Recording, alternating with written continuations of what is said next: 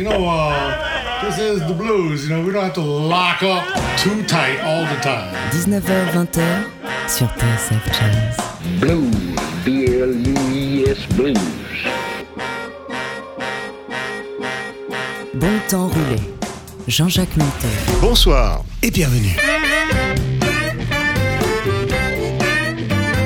Bonsoir et bienvenue dans votre émission hebdomadaire et patrimoniale présentée en partenariat avec Soulbag, magazine du blues et de la soul. Théo est à la réalisation, Jean-Jacques Milto et Yann Dalgard sont au micro.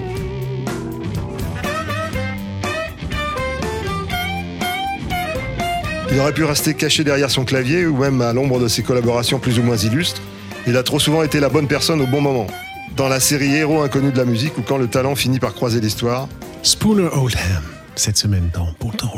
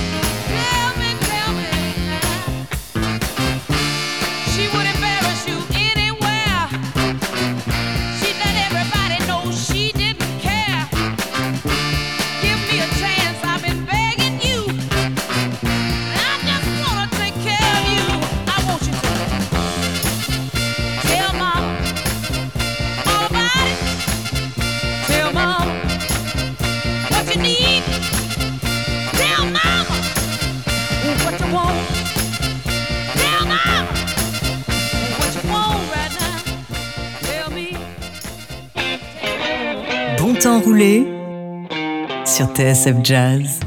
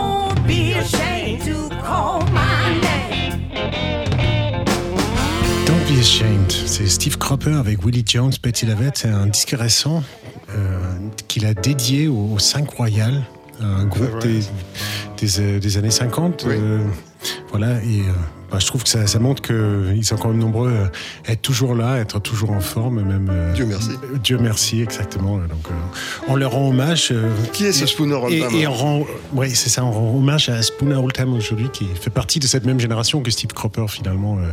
qui, donc c'est le pianiste qui exerçait dans les studios de, Muscle Shoals, de Fame, enfin de, de toute cette activité. Ça veut dire qu'on l'en- on l'entend depuis euh, 60 ans et on sait pas que c'est lui. Exactement. C'est génial. J'ai regardé quelques interviews. Le mec, il est. C'est tellement humble, tellement euh, connecté, euh, enfin, avec un espèce d'esprit. euh, on sent qu'il a aucun souci d'ego, il a aucun problème de. Enfin, il, dit qu'il a été. euh, c'est un des rares qui a été, euh, comment on dit, introduit dans, dans le Rock and Roll Hall of Fame. Qui normalement, c'est que les plus grands groupes vraiment qui s'y retrouvent. Et lui, en tant qu'individu, sideman, il a été, il a été induit là-bas. Donc c'est. euh, Faut dire qu'il il- il a mis du sien. Ouais, ah bah carrément, il, est, il, il a été tellement là. Et, mais mais il, sa philosophie, il dit bah, J'ai grandi, ma mère, elle avait une- un salon de beauté. Donc je l'ai regardé, elle rendait les gens plus beaux euh, toute la journée. Et puis euh, finalement, je, me suis dit qu'à travers la musique, je vais essayer de faire la même chose. De l'image. Ah ouais, je trouve ça magnifique. Enfin, pour- pour- si on veut définir la- l'activité de Sideman, c'est, on peut difficilement le, le faire d'une manière plus, plus poétique et plus pertinente. Euh, voilà, on va, le prochain titre, c'est vraiment euh, une de ses plus grandes lettres d'honneur. C'était en 67, je crois. 67, sur... Ouais, euh, où, euh, où la carrière de Aretha Franklin chez Columbia venait de se terminer. Elle avait signé chez Atlantic, mais elle était loin d'être la, la reine du, du soul qu'on a connue par la suite. Et en fait, euh, c'est ce disque-là qui a, qui a vraiment changé sa carrière. En fait, c'était son premier vrai gros tube. Et, euh, et ce qu'il faut savoir, c'est que l'enregistrement, il se passait pas bien au départ. C'était Jerry Wexler qui avait emmené euh, en Alabama pour enregistrer avec cette équipe. euh, Avec son mari. Ouais, et en fait, c'était la manière de travailler dans ces studios-là, enfin un peu comme, euh, comme chez Stax ou un peu à la Motown, mais moi j'ai l'impression que c'était vraiment fait à, genre un peu à l'im- l'improviste, ce qui s'appelait des head sessions, où euh, on arrivait, il n'y avait pas un arrangement euh, prédéfini, il n'y avait, pas- il y avait pas de maquette, il n'y avait pas de partition, il fallait inventer l'arrangement sur le tas. Et je crois qu'ils étaient tous euh, un peu stressés par, parce qu'ils sentaient qu'il y avait quelque chose à faire avec ce talent. En même temps, euh, l'ambiance n'était pas du tout détendue. Jerry Wexler représentait Atlantic, qui était, qui était quand même une grosse boîte de disques. Exactement. Et, euh, et je pense qu'elle, ce qu'elle avait fait avec Columbia, c'est peut-être plus fait euh, de la manière où on arrive, il y a les partitions. En plus, c'est une excellente musicienne. Donc, je pense qu'elle a dû se demander un peu qu'est-ce qu'il faisait. Donc, ils avaient cette chanson qu'ils voulaient, qu'ils voulaient enregistrer. I Never Loved a Man the Way I Love You. Et ils trouvaient pas l'angle. Ils n'arrivaient pas à débloquer la situation. Euh, et euh, ils ont chacun cherché un peu dans son coin. En plus, c'est un, titre, enfin, c'est un 12-8 très lent ou un genre de valse en trois temps. Donc, comment faire tourner un, un beat là-dessus, c'était pas évident. Il faut Et- dire qu'elle-même, euh, Aretha est une très bonne pianiste. C'est-à-dire, c'est fabuleuse, c'est exactement de ce qu'elle veut. fabuleuse pianiste, mais je crois que même elle, elle n'avait pas vraiment euh, arrivé, réussi à débloquer l'approche du titre. Et là, il y a Spooner Oldham, notre héros d'aujourd'hui, qui s'est mis à jouer un petit riff euh, au Wurlitzer. Et bon, Jerry Wexler, avec les oreilles qu'il avait, et, enfin, et je pense qu'il n'était pas le seul à le remarquer. Il s'est dit, ok, bah, c'est comme ça, c'est ça l'angle de la chanson. Et, et grâce à ce petit riff de Wurlitzer, euh, Spooner Oldham est devenu une légende, enfin, même s'il avait fait que ça. Enfin, on va, on va le découvrir, à travers l'émission. Il a fait plein d'autres trucs euh, mémorables, mais, mais ce petit riff alors. ça, ça a changé l'histoire de la, quelque part de la musique soul et certainement de la carrière d'Aretha Franklin des- et, de, et de tous les, les gens qui étaient présents dans le studio ce jour-là. Écoutons.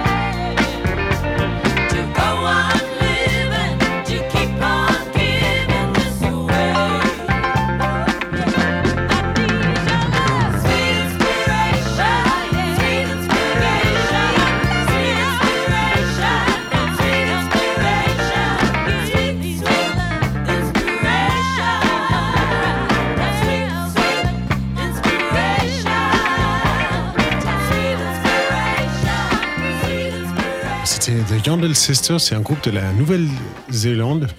C'est assez étonnant euh, que la, la chanson qu'elle chantait, euh, c'est écrit par, par notre héros euh, Spoon Oldham. Et, Je connaissais pas cette version, mais c'est très bien. Ouais, ben, je crois que c'est la version. euh, Enfin, en tout cas, c'était un grand, grand, un grand tube pour eux, pour ce groupe. Je crois que c'est à peu près un des seuls titres qui est resté, The Yandel Sisters. Pourtant, c'est vraiment bien, hein, je trouve. Et puis, c'est pour montrer un peu qu'en dehors de ses talents de pianiste, il a aussi composé un, un paquet de titres avec, euh, avec Dan Pennington, entre autres, avec qui il avait, qu'il avait Oui, y a, y a une écrit grande, celui-ci. grande- longue complicité avec Dan Penn. Ouais. Il y a un album que j'aimais beaucoup, c'est où ils ont fait une tournée en Angleterre euh, dans les années 80. Euh, ils étaient juste tous les deux. Lui jouait du violon et, Dan Penn jouait de la guitare acoustique et il chantait.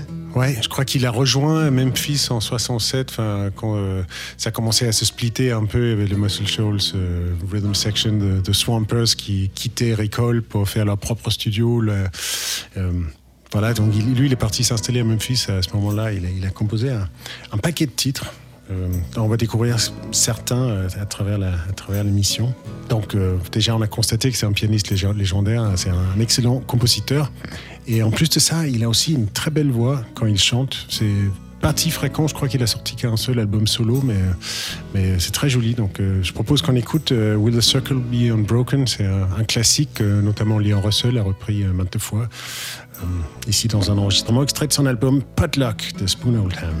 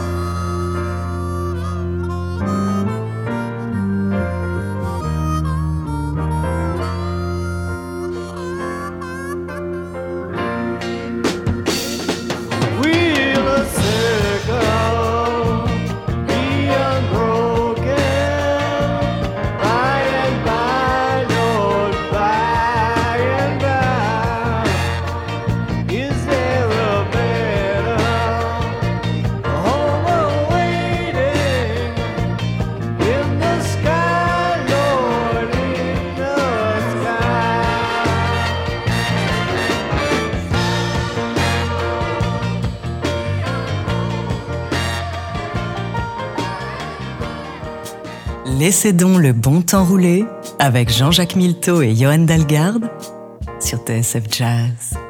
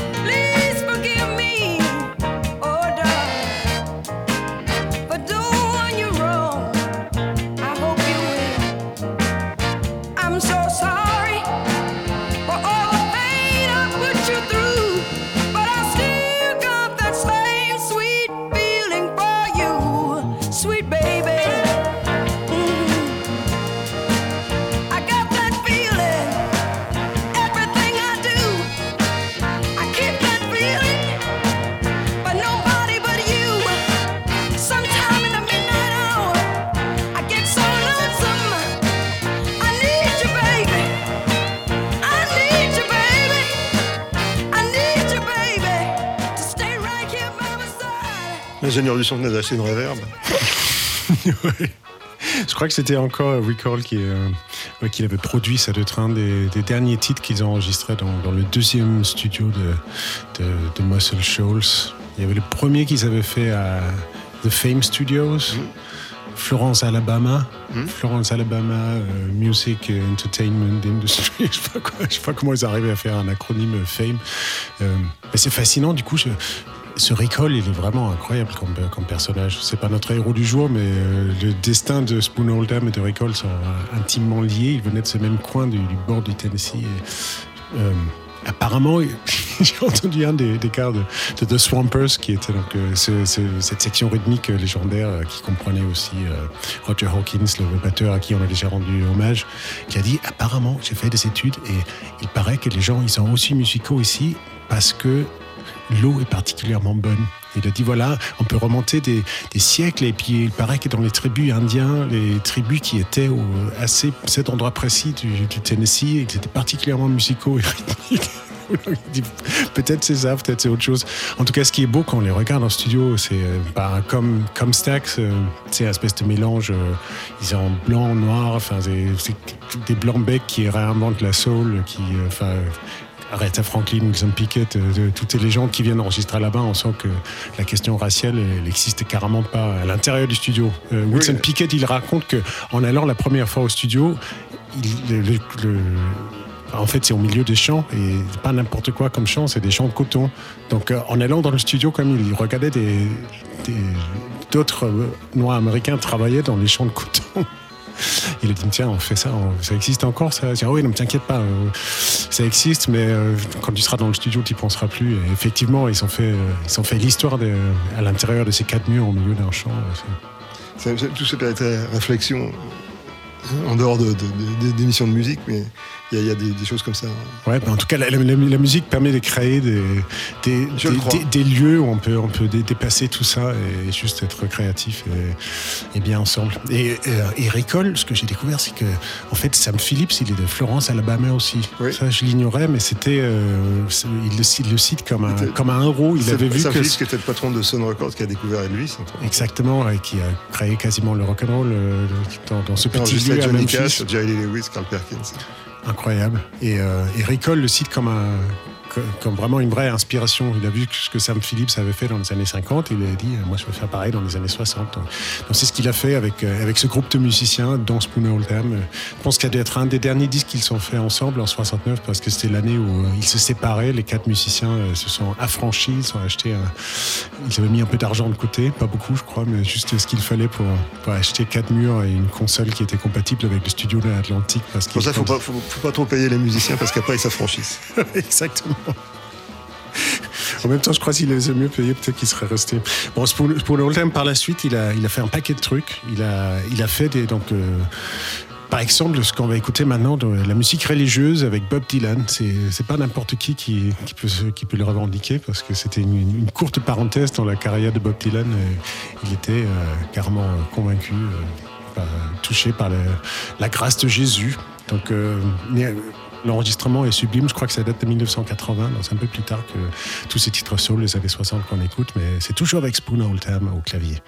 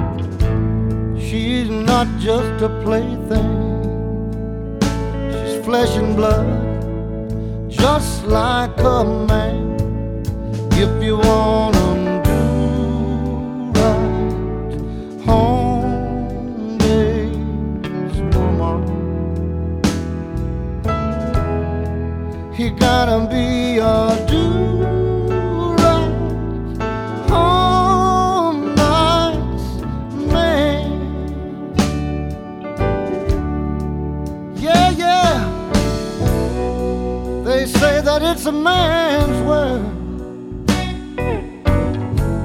But honey, you can't prove that by me. And as long as we're together, baby, show some respect for me. If you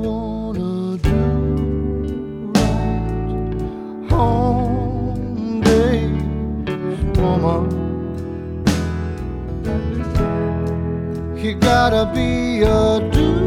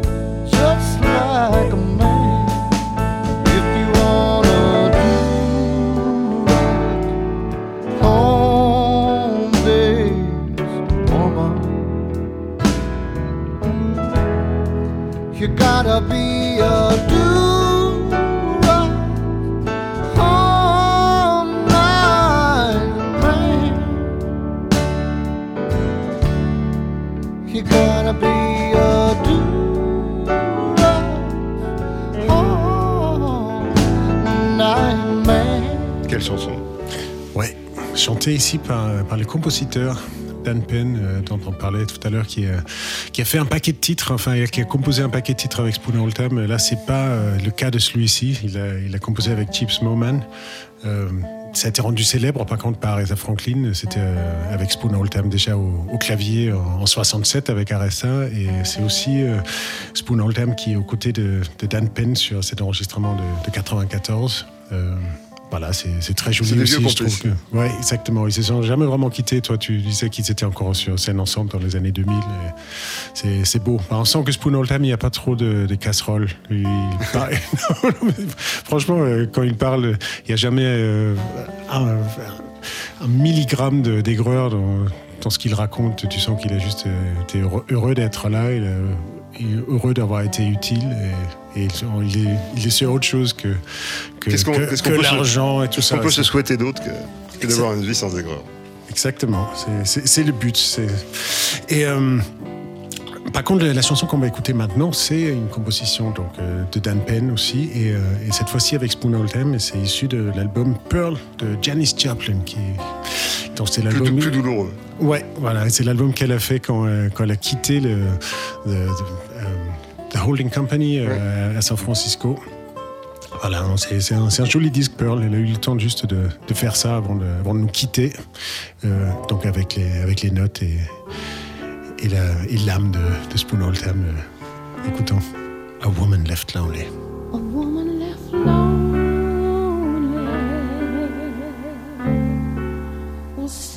got tired of waiting. She'll do crazy things, yeah. On lonely occasions, a simple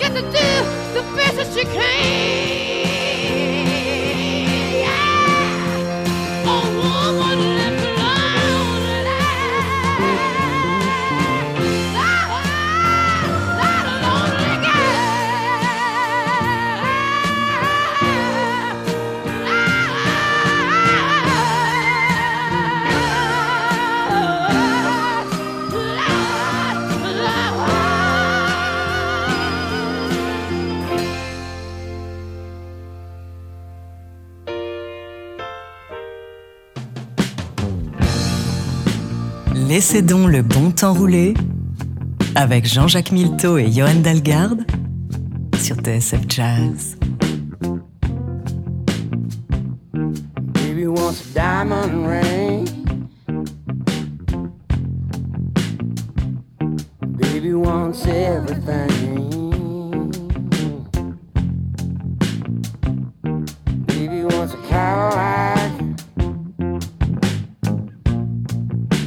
Baby, don't wanna live in my shack.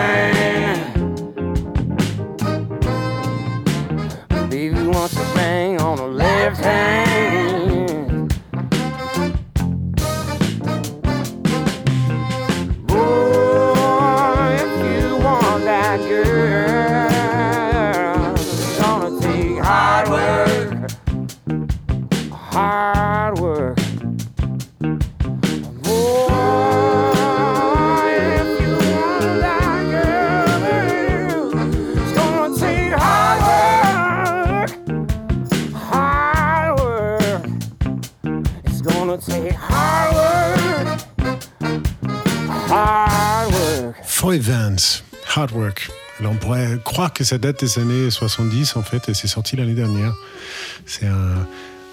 C'est un, amateur de, de, de cette musique-là. Il est, il est irlandais aussi. On pourrait croire qu'il était américain ou autre Personne- chose. personne n'est parfait. C'est- un, un blanc-bec. Encore, on pourrait croire que c'était un, un chanteur de soul de- nord-américain de 200 kilos. C'est euh, voilà, comme, comme quoi euh, c'est il y a un côté intemporel dans cette musique. Ça fait, ça fait penser un peu à, à la cuisine. Tu vois. Il, y a, il y a des gens qui sont amateurs de cette, cette musique et qui, font, qui appliquent les recettes en fait, avec le dosage euh, parfait de, de, de, de, de- de reverb ou pas de reverb, de, de, compression ou pas de compression, de, de, de pièces, de son de pièces ou pas de son de pièces. Oui, exactement. C'est, on sent que c'est une- peut-être une recette qui a été improvisée ou qui a été faite parce qu'il n'y avait pas d'autres ingrédients euh, disponibles à l'époque. En tout cas, c'est un plat qui est savoureux, même, euh, même 60 ans Non, mais après. ce qui est drôle, c'est de, le, reproduire exactement à l'identique. Enfin. Ouais, mais euh, il y a un côté hommage parce qu'il a, il a fait un autre disque, genre six mois après, qui s'appelle To Memphis, où du coup il a pris ces recettes-là. Mais à côté de ça, c'est aussi, enfin, il fait les premières parties de Ed Sheeran.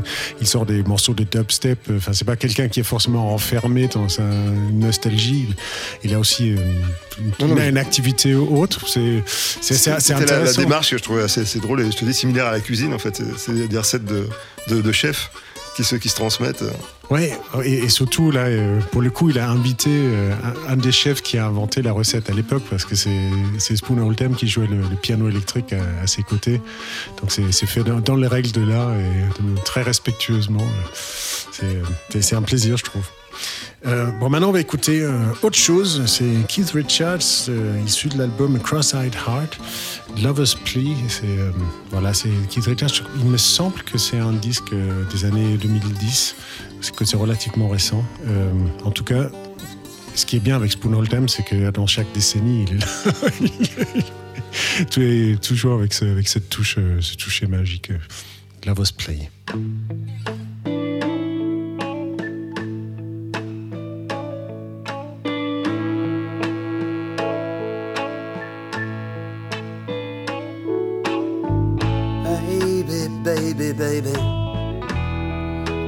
Lay it